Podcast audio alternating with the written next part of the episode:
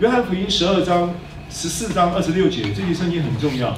约翰福音十四章二二十六节，你明白这节圣经，你应用这节圣经，你生命会亨通，你的生命会丰盛，你的生命会健康，啊，你的生命会自由。约翰福音十四章二十六节，他说：“但保惠师是神所差来的圣灵，他要永远与你们同在。保惠师要永远跟我们同在，对不对？”父因我的名所差的圣灵，他要将一切的事怎么样？指教指教你们一切的事，跟我说一切的事。一切的事，一切的事包不包含你的呃婚事啊？包不包含你的家事啊？包不包包含你的职事啊？职业上的这些事情呢？包不包含你的人际关系的人事啊？包含包含各样的事情，一切的事，再跟我说一切的事，一切的事，指教。我跟你讲，这个世界天天都可以有指教。你手机打开啊，随时都可以找到任何的指教。谷歌嘛，找谷歌就好，没什么事，没什么有什么问题找谷歌，它可以指教你。但是圣灵的指教跟那个指教一不一样？不一样。圣灵指教是精准，圣灵指教是适合你、切合你的需要的。圣灵指教是能够真的在有效的，能够让你在面对这些事的时候，能够有效的连根部就能够解决，啊，不是只是解决表面的症状，它能够解决你根部的问题。你们，那他怎么样来指教你们呢？他怎么样指教你们？他指怎么样用什么指教你？就是叫我们想起，对不对？叫我们想起他。他就是耶稣，对不对？想起耶稣对我们所说的一切话，耶稣现在还在说话呢。当时是两千年前了，耶稣对门徒说话，因为这是耶稣在跟他，在跟门徒在讲一篇道。这篇道呢，是从十三章开始讲，讲到十七章做结束祷告，很长的一篇结束祷告。十八章就开始受难，十九章就钉十字架。二十章复活，这样子，所以这篇道呢，从头到尾就核心主题就在讲圣灵学，讲圣灵。嗯哼，所以他要叫耶稣当时跟他们说这个话，耶稣现在还在继续的向这个世每一个世代说话，对不对？一直到如今他还在说话。来，我们看一下希伯来书，等下回来啊，希伯来书第一章，希伯来书第一章。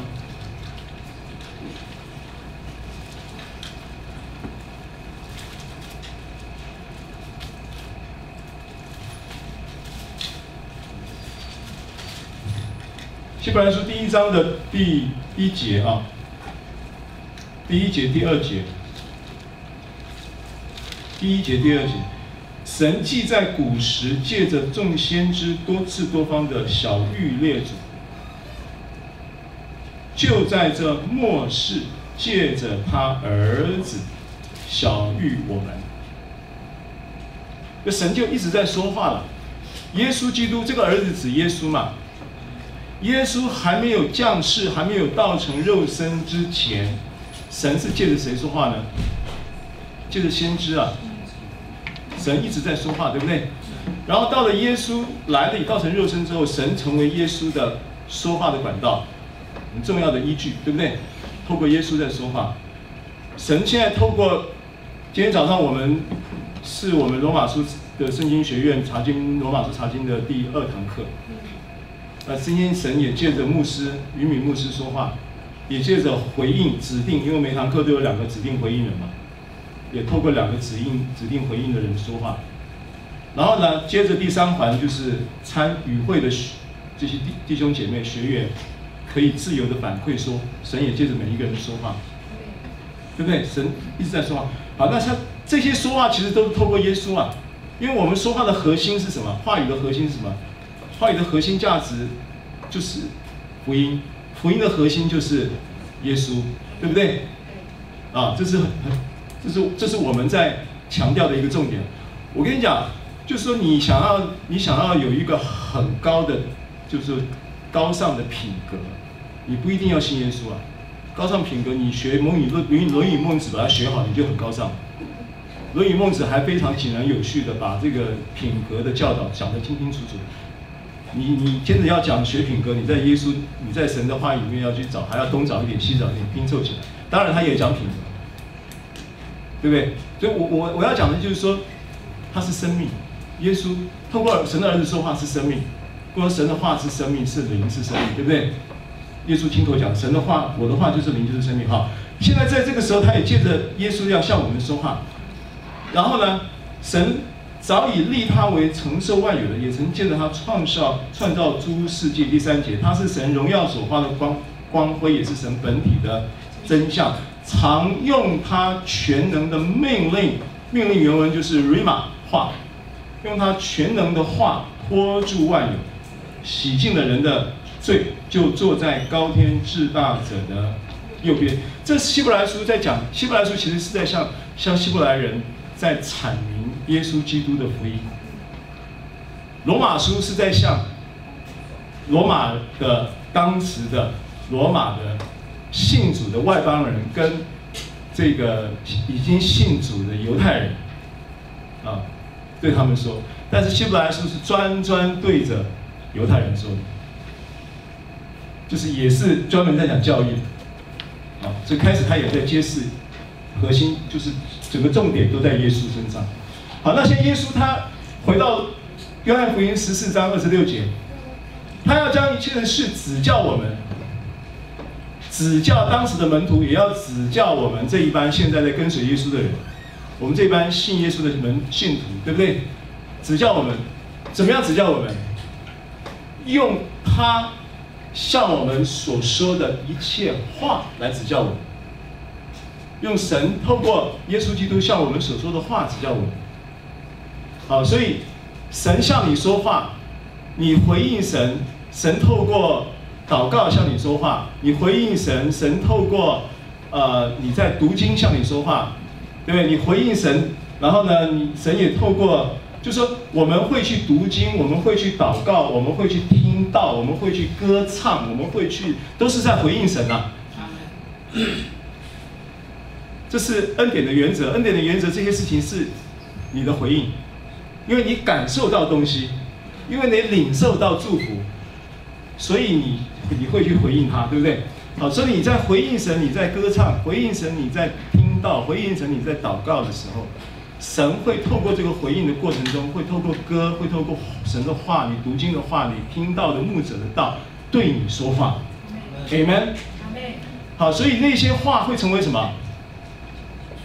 那些话会成为你的资料库嘛？是你属灵的积累，你属灵的财产。是积累你属灵的，就是说你在领受的这些话，聆听的这些话，有时候它是应付你当下的需要，有时候它是应它在预备你将来的需要。为什么？因为他说想起嘛，这边是不是讲想起？就是想起的意思，就是说现在你还不觉得怎么样，但是你你将来你会知道，那个神的话会成为你及时的供应。好，所以圣灵做这个事情啊。啊，圣灵做这个事情。好，今天我就要分享一个 Rhema，就是今天神要我想讲的。因为我我准备了一一一 PPT 也其实准备了蛮久的时间。那但是呢，就是今天就是有有在聚会早上聚会的时候，就是有一个感动，就想起了这一段话。那我觉得有必要再跟大家来分享这这些圣经。好，那今天我要分享的话语呢，主题经文在诗篇九十二篇。那诗篇九十二篇呢，是蛮特别的一篇一篇经文啊。第一第一个特别在哪里？九十二篇特别在哪里？独一无二在哪里？九十二篇独一无二在于它是九十一篇的后面，是不是独一无二？对。九十一篇讲什么？讲疫情啊，讲防疫啊。讲怎么样让瘟疫不要临到你啊？怎么样让灾难不要临到你啊？现在虽然呢、虽然疫情现在还在很多国家还在欧洲啊、美国啊还在抢抢棍的啊，可我觉得那个那个那个抢抢棍不是那个不是那个叫做病毒生态的自然现象，那个变成好像有人为。如果你在病毒生态的自然现象的逻辑里面的话，你不要那么早解封了，其实病毒已经差不多了。所以大部分原因都是因为第二波其实不是第二波，是第一波又起，一波未平，然后呢又又起来，它没有第二波了，这个是第一波还没有结束，走 K 线呢又又有一个拉一个涨，要拉一个涨停板的概念，你知道吗？所以现在变成是这个情况，但是就台湾来讲，我觉得就是我们疫情是已经过去了，啊，这过去蛮久，啊，所以。疫情过后呢，就是进到九十二篇，因为九十一篇是我们很重要，全世界都在分享这个圣经嘛，啊，都在讲这个疫情的事情。那九十二篇讲什么呢？九十二篇独一无二，在第二点在于，第一点在于它是九十一篇的后面，第二点它独特的在于它是诗诗篇中唯一的一篇安息日的诗歌，唯一的一篇安息日的诗歌。所以经文我们先来看一下啊。经文我总共十五节，我们分成三段来看。首先呢，看第一段啊，第一节到第五节，诗篇的第一九十二篇的第一节到第五节。来来，跟我拿起圣经来，好不好？帮我宣告啊！等下看，我们先拿起圣经来。今天我们要我们要分享的圣经的这个主题，信息主题叫做建立。安息的新生活，啊，请跟我说，建立安息的新生活，因为现在政府在卫福部在推建立防疫的新生活，对不对？戴口罩，勤洗手，保持安全距离，对不对？好，那现在我们要推的是建立安行的心态。我。跟我说，这是我的圣经，这是我的圣经。圣经说我是什么人，我就是什么人。圣经说我是什么人，圣经说我拥有什么，我就拥有什么。圣经说我拥有什么，我就拥有什么。圣经说我能做到的事，我都能够做到。圣经说我能做到的事，我都能够做到。今天我要将被神的话教导。今天我要被神的话教导。我的魂正警醒着，我的魂正警醒着，我的心正接受着，我的心正接受着，我的生的在更新，我的生命正不断的在更新。我再也不一样了，再也不一样了。我越来越喜乐，我越来越喜乐，我越来越健康，越来越健康，我越来越平安，越来越平安，我越来越自由，越来越自由。奉耶稣的名，奉耶稣的名，阿门。哈利路亚。跟你旁边人说，你再也不一样了，再也不一样了。好，九十二篇的一到五节经文呢，我们就同声来读。啊，预备，请称谢耶和华，歌颂你至高者的名，用十弦的乐器和瑟，用琴弹优雅的声音。早晨传扬你的慈爱，每夜传扬你的信实，这本为美事。因你耶和华借着你的作为，叫我高兴。我要因你手的工作欢呼，耶和华，你的工作何其大，你的心思极其深。好，这是第一段哦，我们要先看这一段圣经。那因为它是安息日，我独一的一篇安息日的诗歌，那我就想要从这个圣经的圣经文里面去，先从这一段去看到一些建立安息。生活的一种那那个相关的元素有些什么东西啊？我们现在来看一看刚刚所读的这一段圣经里面，里面有没有看见有关于安息生命的元素呢？有没有看到呢？第一个元素会是什么？称颂、称谢、歌颂，对不对？称谢耶和华，歌颂至高者的名。啊，跟我说唱歌很重要。唱歌很重要。呃，没有刻意安排哈，刚才那首歌是上个礼拜就已经交唱了，那只是说，呃，就神就这样子带啊。那我想，在我们看一段圣经来看歌这件事情啊，因为圣经旧约就有啊，就有其实诗篇很多很多的，就关于歌颂啊，关于歌唱，但是呢。好像真理的依据是什么？因为过去你没有在没有信耶稣以前，你不是成为一个基督徒之前呢，你也唱歌啊，你也上 KTV 啊，你也唱卡拉 OK 啊，对不对？现在还有那种，有一次我有一个朋友，有一个朋友就是我军校的时候，他是我学长，他有一天忽然就是联系到我的一个亲戚，然后就就就就说他现在军中退了啊，因为他他学长他是他是那个。正期生毕业的啊，就是要干终身役的，四十五岁以后才可以退伍，所以他上校才退伍，没有少将没升上去，就是占了少将缺，但是上校退伍，退伍和上校，其实台湾现在目前除了十八趴这些没有以外，其实也还可以了，上校的薪资那个终身俸也还可以啊，可能一个月还有个七八万的，然后。但是呢，就是闲不住的人，然后就说最近他他现在在在做街头艺人，街头艺人就唱歌，啊，然后就说今天我在大稻城，啊，你可以到大稻城来看我，所以我就跟云云雨牧师我们就去了，也看到他，就没就是有人在唱歌没错，可是没看到他人啊，因为其实很久没看到人了，也认不太出来，就变形了嘛，啊，后来终于认出来了。啊，从身高判断是应该是他，因为他个很高，一百将近一百九十公分了，然后就就这样子见了面，然后我才发觉说，那什么街头艺人这么好当啊？他不用唱的，他不用唱，他就是在那个大道城，然后摆一个那个那个 speaker，然后那些设备完了以后呢，他唱两下以后就有人来，然后说要点歌，那要点歌的人就一首歌给一百块。还是一首歌给两百块，我也不知道，就变成街头艺人，变成是负数的。本来你拿街头艺人的执照，你是那个艺人，你该去唱歌，不是？他现在是摆了摊以后，让人家来唱，付他钱。就是你也唱歌，人也很爱唱歌，可是到底你在你在这个这种生活的状态里面的那个唱歌，跟你在有什么不一样？有什么意义上的不一样？我觉得这个起码我们可以知道、了解一下。我们看《民数记》好吗？《民数记》第二十一章十六节、十七节，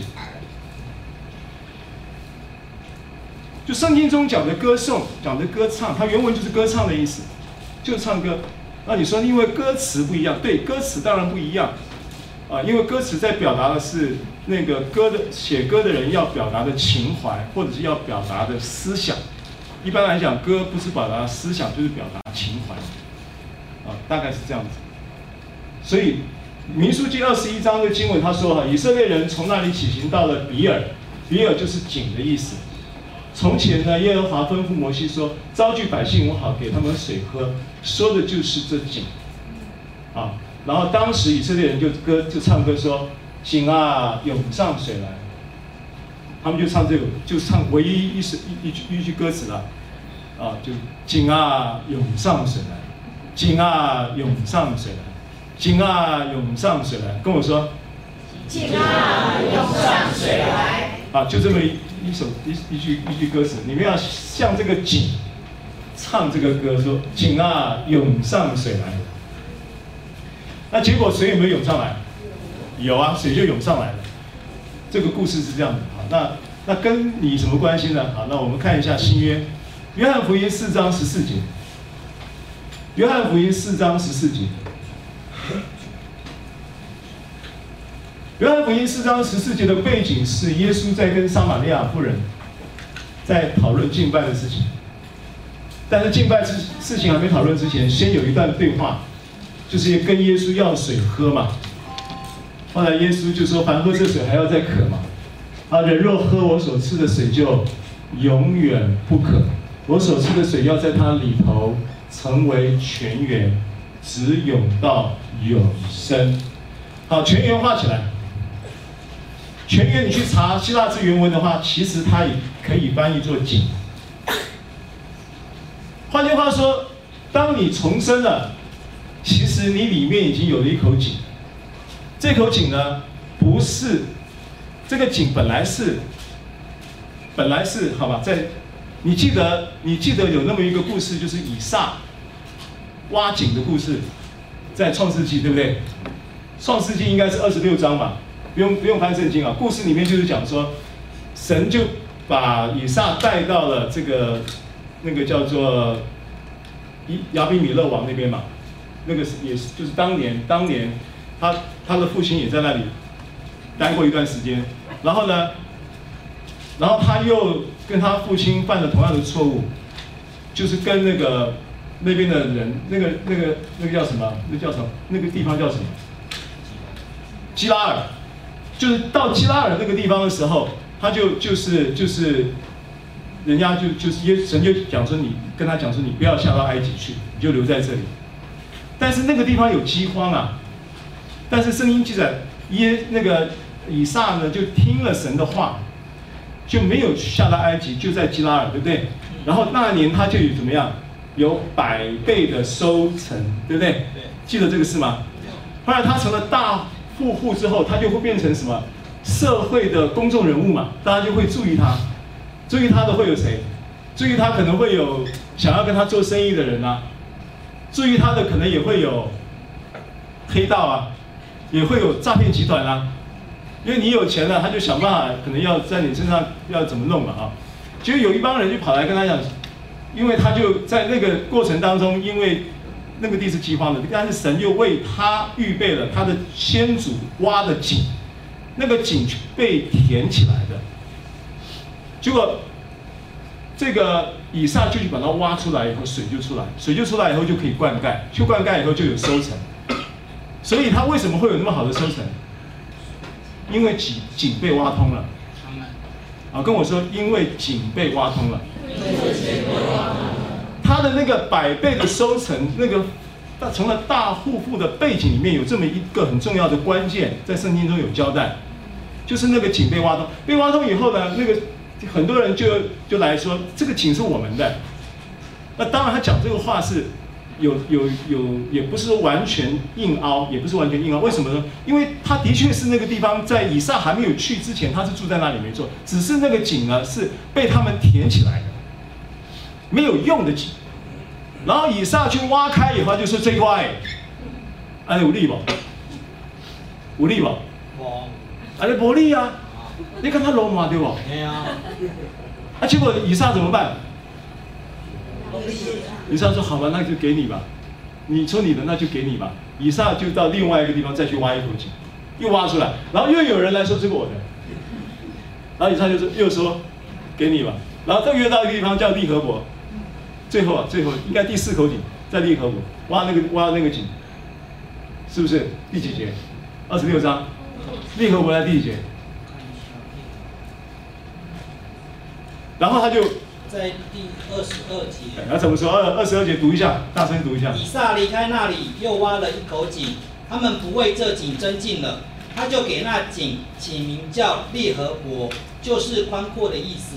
他说。耶和华现在给我们宽阔之地，我们必在这地昌盛。好，那现在他有没有这个以撒？当然是这个整个上下文，你去这个故事你去看了，他是真的是昌盛起来。而他昌盛的过程里面，这个井的故事是一个很重要的启示性的关键。井挖通了以后，造成他的昌盛。好，那我们回到刚才的约翰福音四章十四节。耶稣说：“凡喝这水的还要再渴，凡但喝我所赐的水就永远不渴。这水要在你喝了，跟我说喝了，喝了，是什么意思？你知道吗？喝这个水的意思就是我所赐的水给你了，那个水是指神的灵。灵前十二章讲到说，我们都受洗归于一个身体，饮于一位灵，得以喝一位灵，是神的灵。所以当你接受耶稣的时候，神的灵进到你里面。”他说：“凡喝这水还要再渴，凡喝我所赐的水，就是我神的灵，耶稣的灵赐给你。你怎么你怎么得到耶稣的灵？你相信接受耶稣，对不对？等下会有两个人要两个弟兄要受洗啊，本来只有一个，结果今天现场又来一个。我们常常是这样子啊，好事成双啊。你你你接受耶稣，你受洗，其实你你就你就得以喝这一位灵。所以他说。”这个这个喝这一位灵，喝这个灵就是这个灵就让让你永远不渴，这个水就让你永远不渴。因为这个灵为什么会让你永远不渴，你知道吗？因为这个水，这个灵水，啊，在在你里头成为一口井。你知道是什么意义吗？你不是口渴的时候再去买一瓶水喝，你是有一口井在你的灵里面，有一口井在你的灵里面，所以呢，你不但能够解你自己的渴，你还可以供应别人解别人的渴。好，那你现在要这让这个井涌涌出水来嘛？因为刚才说你你。这个民数记里面说，你要怎么样让它涌出水来？怎么样让它涌出水来？唱唱，用唱歌来涌出水来，对不对？所以保罗为什么教我们说，你不但要用悟性歌祷告，你还要用灵祷告；你不但用悟性歌唱，你还要用灵歌唱。好，那刚才你有在敬拜，有在唱歌吗？有在听歌吗？有在跟着祷告宣告吗？有没有感觉到你的井涌出水来？有。哇！有没有解你的心灵的干渴？有。阿门。阿门。那那个时候就是圣灵在运行，在解大家的渴嘛，所以我们都得以喝一味灵。阿门。啊，再跟我说，唱歌很重要。唱歌很重要。弟兄姐妹，它是我们的生活。我跟你讲，安息啊，它不是一个宗教的品格。或者是一个属灵的一个道德标准啊，你要安息哦，安息不了，就说你讲这种你要安息哦，这种话是外行人讲的话，所以以后你不要暴露自己是外行人，这种话不要讲。你要安息哦，这个是外行人讲的话。安息本身呢，圣经圣经中讲这个字的时候，它叫 katapasis。katapasis 它的解释字义上就两个意思，一个叫做安静的状态。一个叫做安息的地方，所以一个是状态，一个是地方。好，请问你这个状态是不是指着你这个人的心态？是不是指着你这个人面对生活压力、问题、困难的时候的反应跟态度？这是不是指着你这个人的状态？他指的说你这个人的状态是安息的。套一句俗话说，你这个人看起来怎么那么淡定啊？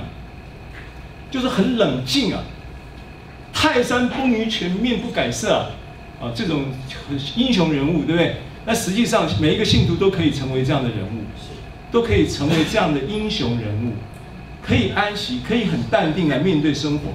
他会变，他变成是你的生命的一种，在生活中，因为有一个生命力在你的里面驱动跟供应，供应并驱动。供应的意思是给你加油，让你有燃料；驱动的意思是给你力量，你燃有燃料还不会空转，还可以向前走，对不对？所以它不但是神的话，不但是脚前的灯，还是路上的光。脚前的灯就是给你指出方向，路上的光就是还给你方法，对不对？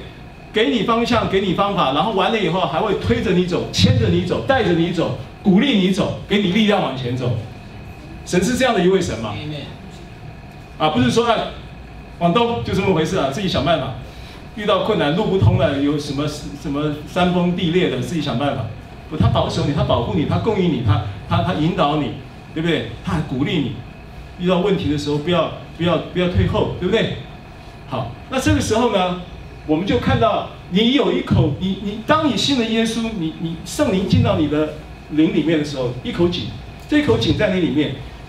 那很多信徒就是这口井啊，有了，可是呢，这个井呢久了，没有去用它，那个井就塞了，塞住了。所以要把它挖开来的。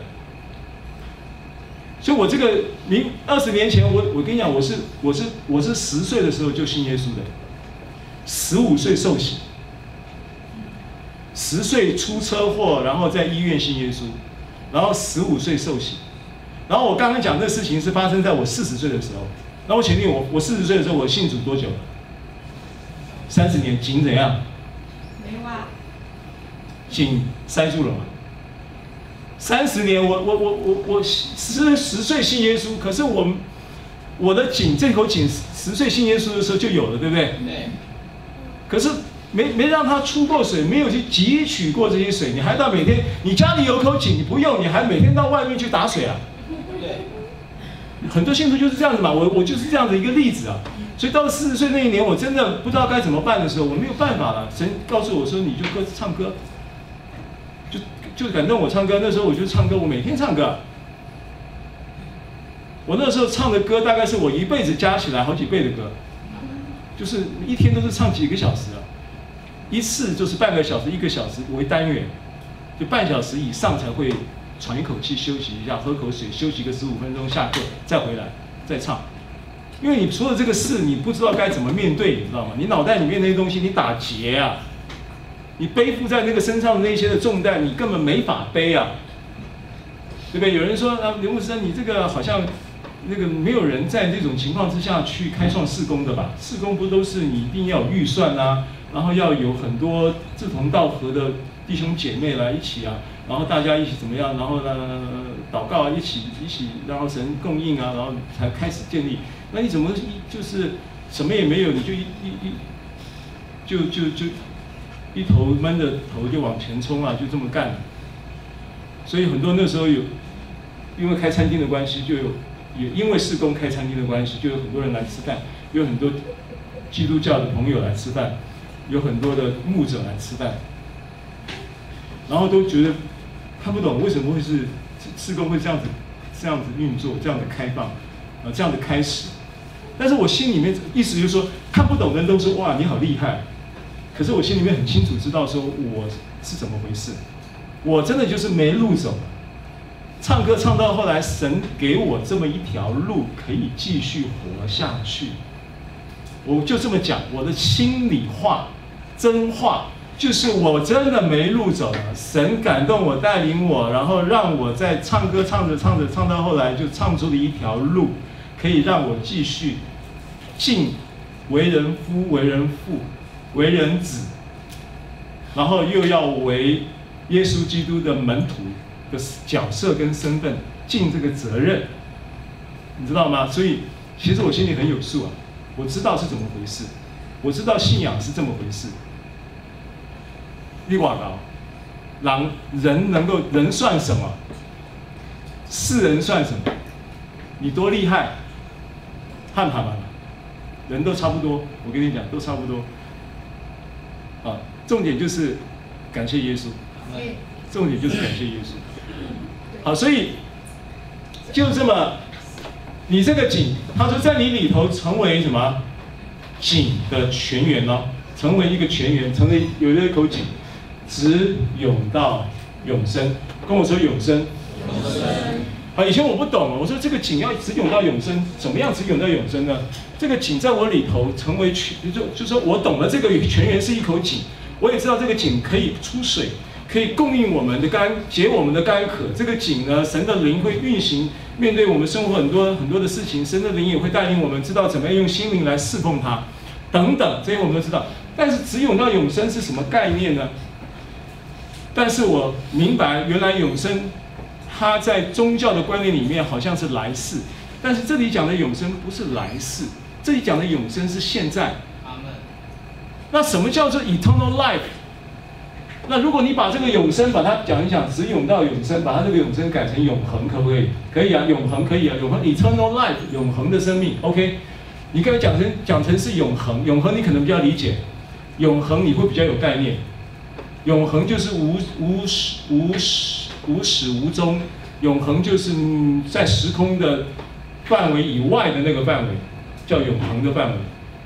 那那个，所以我我我在思考这件事情的时候。我我在我忽然忽然有一天我才明白说，我看了约翰福音十七章的第三节，约翰福音十七章的第三节，约翰福音十七章第三节他说，信信那独一的认识那独一的真神，然后十七章三节，然后呢，并且怎么样认识。你所差来的耶稣基督，十七章三节。这就是永生。啊？这就是。啊，读出来，读出来，大声一点。来。认识你独一的真神，并且认识你所差来的耶稣基督，这就是永生。阿门。阿门。好，所以约翰福音十七章第三第三节，他说什么东西是永生？他说认识神，而且认识耶稣。认识神是必须透过认识耶稣。你跳过耶稣认识神，你会去把神有很多形象的模拟，但是却不是神的原貌，你会误解神。但你透过耶稣，你会真正正确的认识神。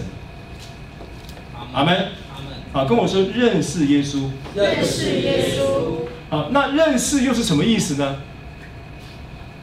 认识的意思不是说今天我们见了面，然后换一张名片啊，你好，你好，呃，这个苏泽明弟兄啊，然后我是刘浩牧师，这样子叫认识，在这里讲不是这个认识，这里讲的一个认识是经过一个长久的关系的密切的连接而产生的一种认知，彼此之间的认知就已经是非常非常熟悉的，非常非常密切的关系的。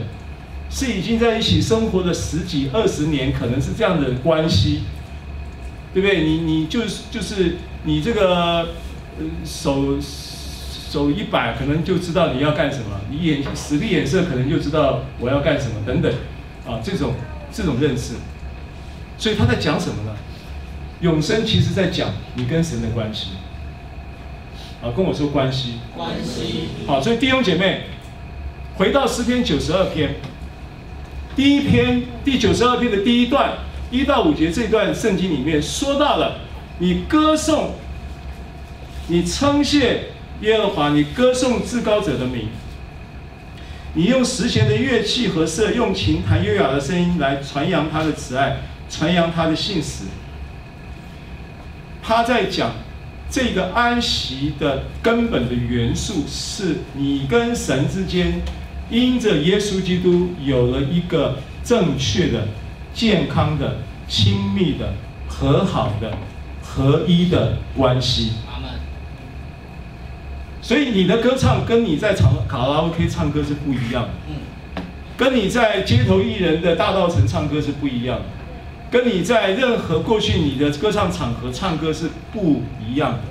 因为那个唱歌，你意识到你在唱的时候是神的灵在运行，正在挖你这一口已经塞住的井的同时，已经挖开的时候还能够涌出水来。所以耶稣说，信的人从他腹中要流出活水的江河。这个活水的江河本质上是什么？这个活水的江河本质上是生命，对不对？这个活水的江河的这个，因为叫活水嘛。那这个本质上的生命里面有什么元素？包含什么？这活水的江河里面，也可以说它是信心的江河。这个活水的江河，你可不可以说它是喜乐的江河？这活水的江河，你可不可以说它是平安的江河？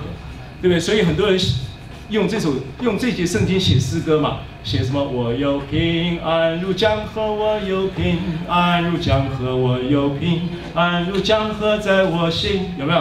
就是依据这节圣经啊，然后我有喜乐如江河，我有喜。为什么你会有喜乐如江河？你为什么会有平安如江河？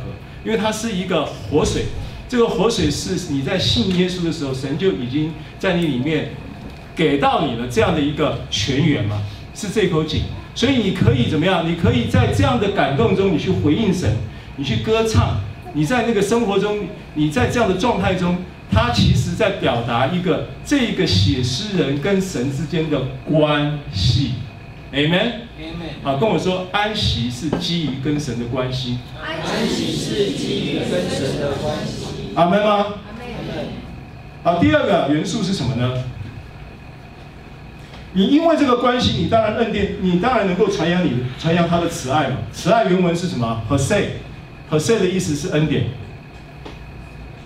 注意。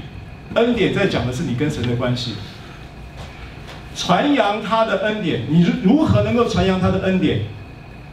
讲一讲恩典的教义就能够传扬他的恩典了吗？对不对？恩典本质上是因为你跟神之间有了一个关系，这个关系让你领受神的宏恩而反馈。而反映出那个恩典满意之后带来的传扬，叫做活出嘛，是不是？所以这个传扬你的慈爱，可不可以这样理解？原文是恩典哦。第三节，早晨传扬你的慈爱，每夜传扬你的信实，这本为美事。看到吗？所以第二个安息的元素是什么呢？第一个元素是歌唱，歌唱是对神爱恩典的回应带来的一个关系的状态。所以你在唱的时候，其实你在挖井；你在唱的时候，你在出水，对不对？你在唱的时候，你在解渴；你在唱的时候，你也在解别人的干渴哦。Amen。所以你敬拜团在这里唱歌的时候，你也知道，你要知道你在涌流。然后呢，你也这样让会众也在因为你的涌流而领受了这一个活水的泉源的洗涤跟供应。Amen。好，这个是是不是不是是不是恩典？所以它的元安息的元素是不是恩典？是恩典。第三个的元素是什么呢？第三个元素是第三第四节，第四节，因你耶和华。借着你的作为叫我高兴，我要因你手的工作欢呼。啊，跟我说安息在神完成的工作中。耶稣已经透过十字架完成了神在我们人身上所测定的救赎工作。所以，当你接受了耶稣的时候，你已经在他所完成的工作的对象，你已经成为他所完成的工作对象之一。你是一个在他救赎工作中已经完成了一个已经制作完成的工作的作品。所以二以弗所书二章才会讲说，我们原是他手中的工作。你已经是他的工作的，而且那个工作原文是一种。很杰出的、很呃有特色的、独特的、杰出的艺术品，原文是这个意思。poiema 是一个艺术品，是一个杰，是一个独特的作品，而且是一个已经完成的独特的作品。所以，耶稣基督已经完成了所有的救赎的工作，他已经完成了在你生命中啊、关于你的生命中所有的需要。那个供应已经在你里面，对不对？富足已经在你里面，自由已经在你里面，健康已经在你里面，这是已经完成的工作。所以你是在安息在他完成的工作当中，Amen。好，所以一到五节你看到了哪三个元素？第一个，歌颂，对不对？歌颂的背后带着是你对神的回应，然后呢，那个井。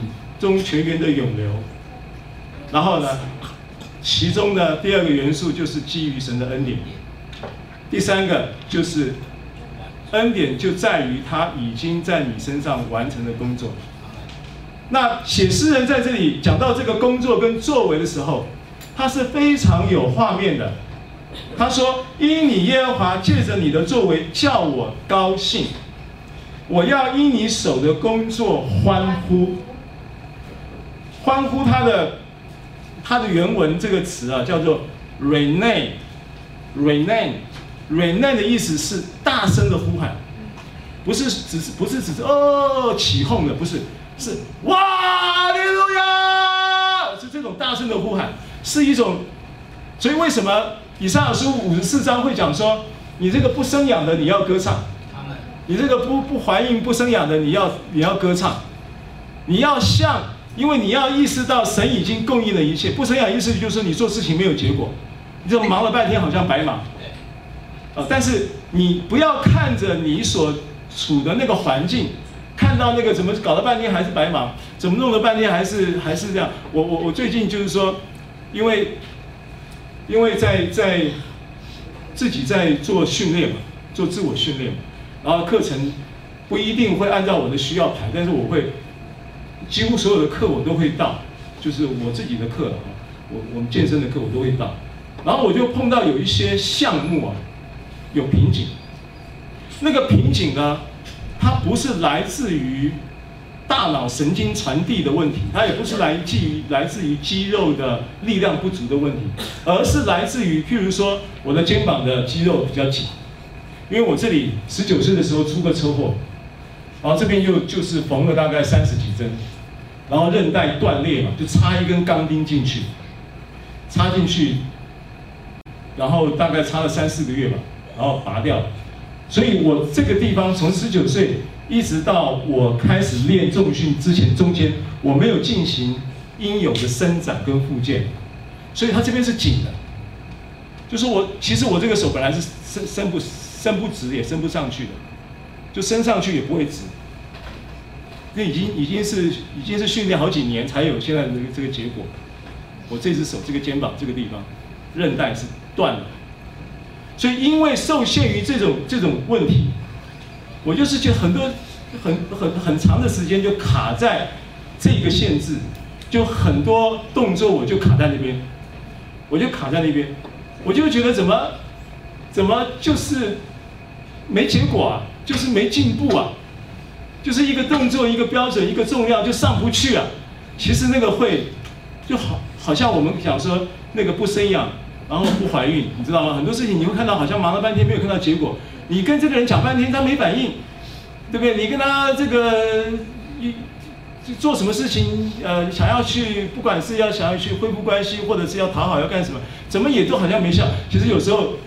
神常常会提醒我这句话，就是说你们行善不可丧志，到的时候就要收成了。就是有时候你看不到，你在做，你在你在说，或者是你在努力的，人有时候没看到，但是神都看到了。第第一点，第二点，有时候你以为人没看到，其实人都在偷看。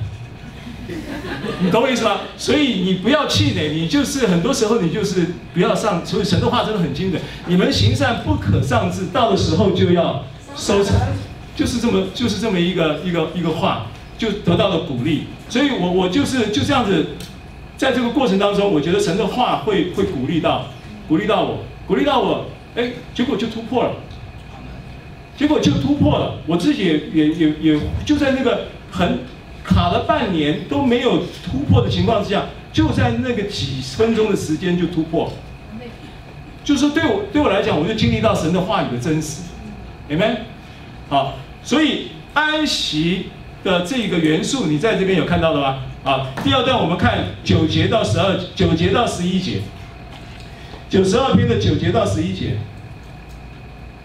九节到十一节，耶和华呀，你的仇敌都要灭亡，一切作孽的也要离散，你却高举了我的脚，如野牛的脚，我是被心油膏了的。我眼睛看见仇敌遭报，我耳朵听见那些起来攻击我的恶人受罚。好，好，我们看一下，呃，这个民数记的，啊、不是民数记，我们看一下。出埃及记十七章，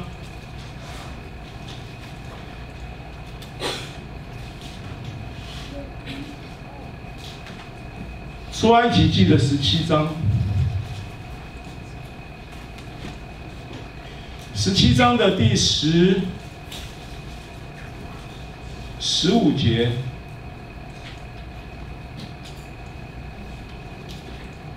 十五节、十六节啊，这个是记载到摩西跟亚玛利人带着亚带着约书亚，还有以色列人在跟亚玛利人在利非丁那个地方啊，他们打仗。然后这一场仗当然就是以色列人打赢了，但是这个过程呢，就是有描述到说摩西举手，以色列人就打胜仗；摩西垂手。以色列人就打败仗，后来这个这个约书亚啊，还有这个一个户珥啊，两个人呢就给他拖住他的手，让他手不要垂下来，结果就打胜仗。啊，最后这两节圣经十五节、十六节怎么说呢？预备，请摩西筑了一座坛，起名叫耶和华尼西，又说耶和华已经起了誓。必世世代代和亚玛力人争战。好，所以这一场战呢，还在打，还在打，打的对象呢是亚玛力人。亚玛力人是什么人呢？亚玛力人呢，他是原文的意思是住在山谷里的人。谷底的人，住在谷底的人。那其实亚玛力人呢，是有一种在谷底的那种苦毒啦，在谷底生命的痛苦。亚玛力人，所以他不断的要去侵略别人，来满来补弥补他那个在谷底的那种缺乏的民族性，这样子。所以亚玛力人也预表了，也预表了人的肉体。亚玛力人啊，这是一个。那他们在打这场仗的时候，在哪里打呢？那个地方叫利非丁，在利非丁那个地方打。那利非丁那个地方的名字的这个利非丁的意思是什么呢？这个利非丁的意思就是安息。所以换句话说，这一这一场仗呢，现在也还在一直打，因为圣经上记载说，那个地方起名叫耶和华尼西啊，跟我说耶和华尼西。摩西就筑了一座坛，起这这座坛的名字叫耶和华尼西。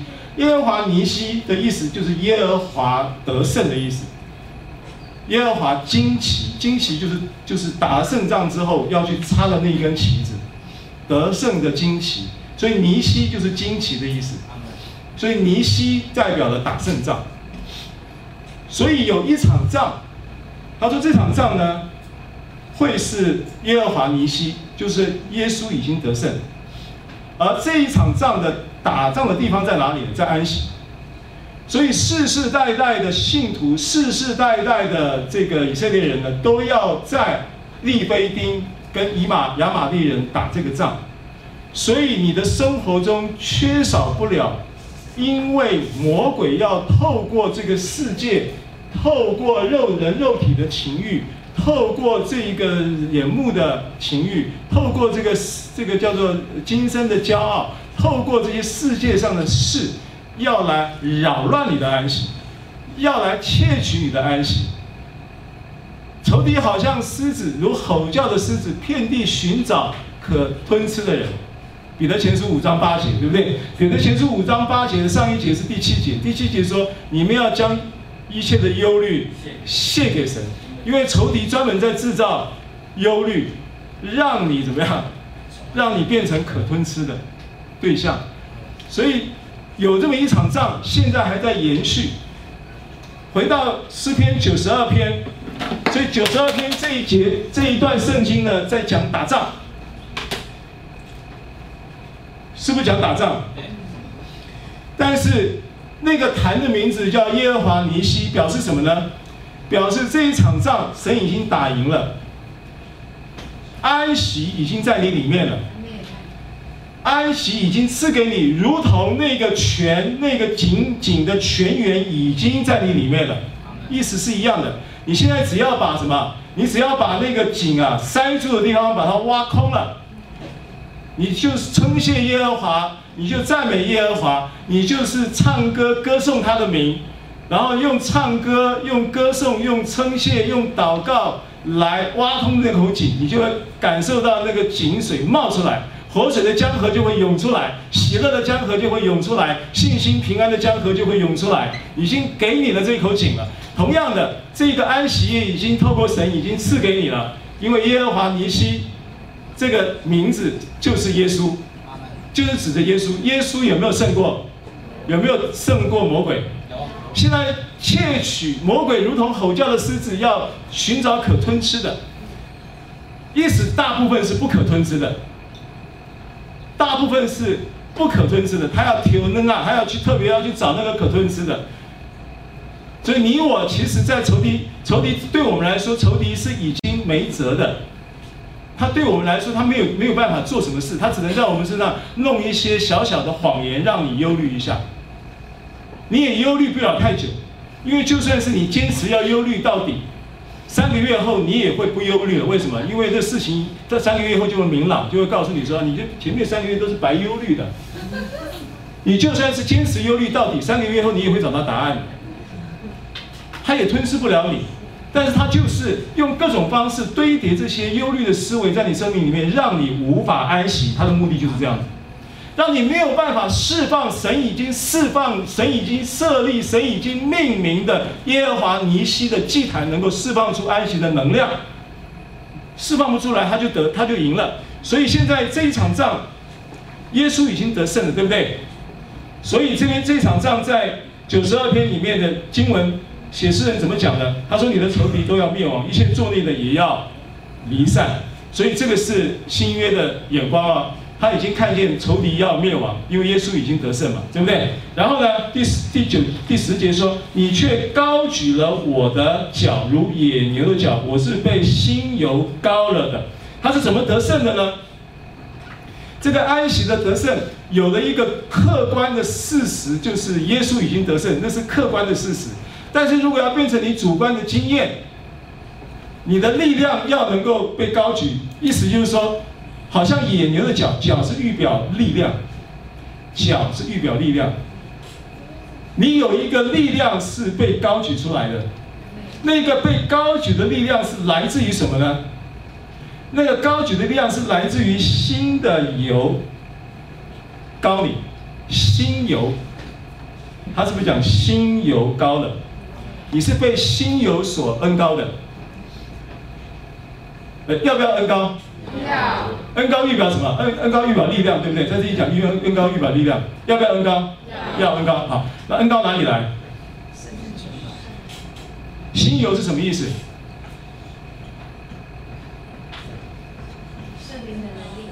对，油是预表圣圣灵嘛？对，不对？油是预表灵嘛？神的灵嘛？心油当然是预就是指的五五谷新油和酒，那个油就预表神的启示性的恩高嘛。心是不是启示？什么是心？在神永远都是心嘛。但就你来讲，启示性的那个恩膏就是那个那个圣灵的启示，就是你的力量嘛。好，那圣灵启示什么东西给你？圣灵启示什么东西东西给你？好，圣灵启示他的话语。圣灵启示他的话语。所以刚才我们在开头的时候跟大家分享。耶稣教导说，他要将一切的事指教你。你在为这些事不能安息，你在为这些事忧虑，你在为这些事过不去、扼腕、遗憾，甚至有时候你想到这些事，你会颤抖，对不对？甚至有一些东西你想到的时候，你就苦毒，又分泌一些毒汁出来，脑内啡，那个那个苦毒的脑内啡就分泌出来，就杀死你几十几十万个细胞。人很容易被这个世世界的生活牵动，以至于让你在眼目跟肉体跟世界的交错互动的过程当中，不断的去让你看见、听见、感受到以后，然后就会分泌出一些叫做荷尔蒙的东西。荷尔蒙呢，也可以叫做激素，你的人人体的激素。这些激素其实是很重要的细胞分子，它们在决定你的细胞被这些激素刺激的时候，要去分泌出、要释放出什么东西来。如果你的细胞呢，接受到的是苦毒的激素，它释放出来的绝对就不会是喜乐，它释放出来的那些的那些的激素的这些的成分，或者是说释放出来的那一种叫做。细胞里面，细胞里面有蕴藏了很多你食物吃进去的时候的养分。为什么你吃了以后，你为什么你吃那么多，你还是你吃很多的蛋白质，可是你还是不长肌肉呢？那个跟你细胞有没有在分泌蛋白质，你吃进去是一回事，它有没有吸收？吸收完了以后有没有保存？保存完了以后有没有在需要的时候释放出来？而可能在需要的时候没有释放出来，所以你吃的蛋白质却没有成为你的肌肉，对不对？那它为什么要释放出来？它是凭什么？细胞凭什么东西？凭什么资讯？细胞凭什么讯息在释放这些蛋白质，或者是释放这些糖类，或者释放这些不同的维生素，释放到你的人体里面的各个不同的器官跟需要？它凭什么释放？它凭那一个荷尔蒙分泌激素的类型，是什么样的激素会使它释放出什么样的养分？理解我的意思吗？人很容易被你的眼见、耳闻，被这个世界所有的事情、手机上面的资讯影响到以后，让你产生某一种情绪上的，或者是荷尔蒙激素的这种启动，然后以至于你的细胞可能释放出不同的东西出来。这个过程就这么回事。那现在这个在生活中是不是一场看不见的征战？这个征战是不是在发生？但是神已经应许了，我们在这个征战中是在得胜的这一方哦。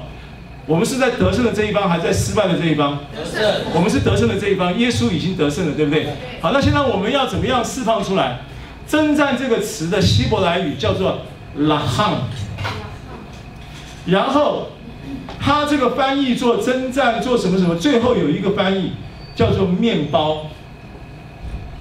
然后希伯来文另外一个字叫做雷汉，跟拉汉几乎是同一个字，只是发音差一个音而已。然后那个拉雷汉的意思就是面包，就是粮食。所以弟兄姐妹，你要怎么样能够把这个征战已经得胜的，已经耶稣已经得胜的这个征战得胜的这个耶和华尼西的祝福释放在你的生活当中？面包，吃，吃神的话语，而且是心有所高了的话语，是启示神证明启示的话语。你要聆听神的道，你在聆听的当中，我跟你讲，神的灵那个道可能你是听第二遍，道可能是听第三遍，到可能是已经被很多人听了几十遍，几几不管都不管。每一遍你在听的时候，而且你就算是你不觉得你你在听恩典的信息，每个讲员讲的都差不多吗？你不觉得都讲同样的、差不多同样的话题吗？引用的经文也差不多，有百分之六十以上的经文几乎是重复的。那其实大家也都会是彼此参考这些信息的经文，对不对？当然也有一些个别性的启示，但绝大部分是差不多的。可是你每一次听，你会不会觉得每一次听都是新鲜的呢？为什么？因为心油膏你了。你心油膏你了，这个面包，这个雷汉就会成为你的粮食，然后就让你征战得胜了。所以征战的关键在于吃，所以为什么诗篇二十三篇，在你敌人面前，神要为我们摆设筵席，因为征战的得胜在乎吃，就是，所以你吃吃好了，你吃饱了，然后你就你就征战得胜了啊。第三个，第三个在十二节到十五节最后一段。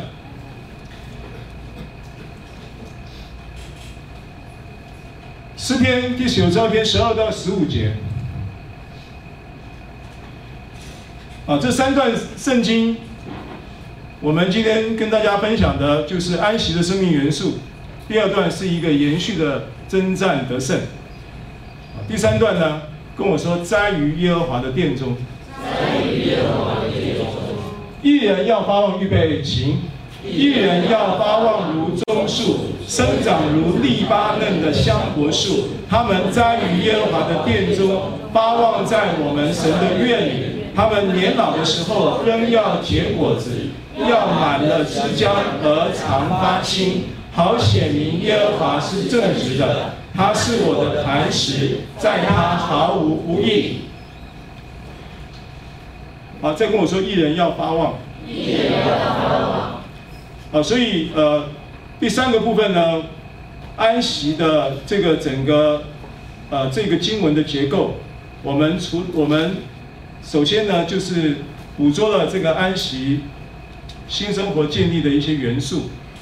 我们也知道生活中它是一个在延续的征战，而这个征战呢，我们已经得胜了。啊，我们要靠什么得胜呢？要靠神所启示，不断圣灵在启示他的话语，成为你得胜。释放这个耶和华尼西的祝福在你生活当中，啊，让那一些侵占、侵蚀我们的思维、忧虑的思维啊，那些让人痛苦的、让人觉得遗憾的、让人觉得沮丧的那些思维都离开我们，重新建立一个啊健康的思维。好，那第三段呢，就是要告诉大家，这个艺人要怎么样能够发旺呢？他说是要。要要栽于耶和华的殿中。首先，他这个棕树啊，发旺如棕树，这个棕树其实它意思是指着，它是我们到以色列去，它有一个很盛产的果树叫枣，叫什么枣？椰枣，椰枣，它是以色列盛产的一种果树，所以棕树其实原文也就是椰枣。啊，它是以色犹太巴勒斯坦那个地方盛产的一种一种果树。那这个果树呢，它预表的就是义人，他必定要有生命的丰收，啊，丰富的收成，所以义人会发旺如棕树。那义人呢，也要生长如利巴嫩的香柏树。那利巴嫩的香柏树，啊，我特别去查了一下哈，香柏树第一个，它是以色列人所认知的树木里面呢，是最高、最大的一种。这种树，它第一个是生长非常快速，香柏树。然后第二个呢，它的高度可以达到一百二十尺，一尺是三十公分，所以是三十六公尺。三十六公尺是一百二十尺，对不对？换算一下，一尺三十公分，一百二十尺是不是三十六公尺？没错哈。OK，三十六公尺的高度，香柏木。然后它的这个树干直径可以到八尺，八尺就是三八二十四，两百四十公分，对不对？就二点四公尺，所以它算是很瘦高的那种。啊，这个是就是网络上面的资讯啊，所以它很高大，然后又很可以生长很快速。啊，并且呢，它的生命力是很强的，然后它的树本身会本身会发出一种芳香的气味，啊，所以香柏树呢，它就象征了象征了生命力很强，也象征了寿命很长，也象征了有馨香之气，然后很高贵。啊，所以艺人的生命就好像是八望的棕树，还有生长如利巴嫩的香柏树。然后呢，他们会被怎么样？这些树会怎么样？呃，怎么样来被栽植呢？他说会栽于耶和华的殿中，栽于耶和华的殿中，发旺在我们神的院里。好，弟兄姐妹，呃。我们知道旧约的圣殿啊，到了新约的时候，圣经上告诉我们说，我们就是神的殿，啊，神的灵住在我们里头，对不对？啊，所以当你看到旧约讲到说栽于耶和华的殿中的时候，你要去意识到什么呢？意识到，因为这个栽啊，它是指着一种培植跟移植，啊，这个字尤其是在，现在这个经文上面它叫啊，它叫做。小 del，小 del 这个字，其实它的翻译的意思是移植，就说你必须是被移植到耶和华的殿中，而这个殿呢，它包含它的意义是指的你这个人就是神的殿哦。好，那你是神的殿，你这个殿有什么样？圣殿有什么样的结构？圣殿是不是有内殿？内殿就是至圣所，对不对？然后内殿的至圣所就预表神，预表了人的灵嘛，对不对？然后还有外殿，外殿就是圣所，对不对？圣所就是预表人的魂嘛。好，然后再来还有一个什么？外院子，外院子就是预表人的什么？身体嘛。所以当你是神的殿的时候，它是意味着说，你必须是你你你这个人必须在耶和华的殿中，在。内殿、外殿跟外院子，啊被栽于耶和华的殿中，发旺在我们神的院里，是不是包含了内殿，也包含了外殿，也包含了外院子，对不对？啊，所以你的灵魂、身体都会发旺，是吗？啊，你被移植，啊，被移植到神的殿中，然后在神的殿中，你的灵魂体都会发旺，啊，一人会像这样子发旺如棕树。会像这样子发旺如香柏树，Amen。好，所以栽在这样的殿中，然后他能够生命能够在在这里发旺，啊，然后发旺从你的灵性，然后到你的思想思维，因为他讲到移植嘛，所以你必须要不断的从你的内变出发，你要不断的从你的灵出发，你要不断从你在灵里面你是谁的身份出发，你不断的去意识到这件事情，那是在移植你的思维，啊，因为你的思想你是谁，你是谁的那个你是谁的思想。你必须要改变。现在活着的不再是我，而是基督在我里面活，对不对？你要有这样的移植，思想上的移植，把自己在思维上做一个转换。你在基督里面，你是公义的。你在基督里面，你已经有了一个独一无二、永恒不变的身份，对不对？所以建立安息的新生活，你必须先去建立的是你对自我身份、新身份的认知。啊，跟我说新身份、新身份、新生活、新生活。你没你从新身份的认知导出新生活，怎么知道你是谁？你就会活出你那个是谁的样子。啊，这个是啊，最后的十二十二节这节圣经。然后到了十四节的时候，他们说，他们年老的时候仍要怎么样？结果子。原文的意思是很健壮、很昌盛，然后要满了之江而长八清，啊，就是要，就是，就是如因返老还童啦，啊，就是亚伯拉罕跟撒拉的祝福要临到，呃，神的殿的儿女们了，啊，就是要临到这些艺人啊。然后显明，最后显明耶和华是正直的，他是我的磐石，在他毫无不义。Amen。好，我们来领圣餐，我们来敬拜回应神。谢谢您收听收看我们的信息如果您喜欢欢迎您订阅。上帝赐福你。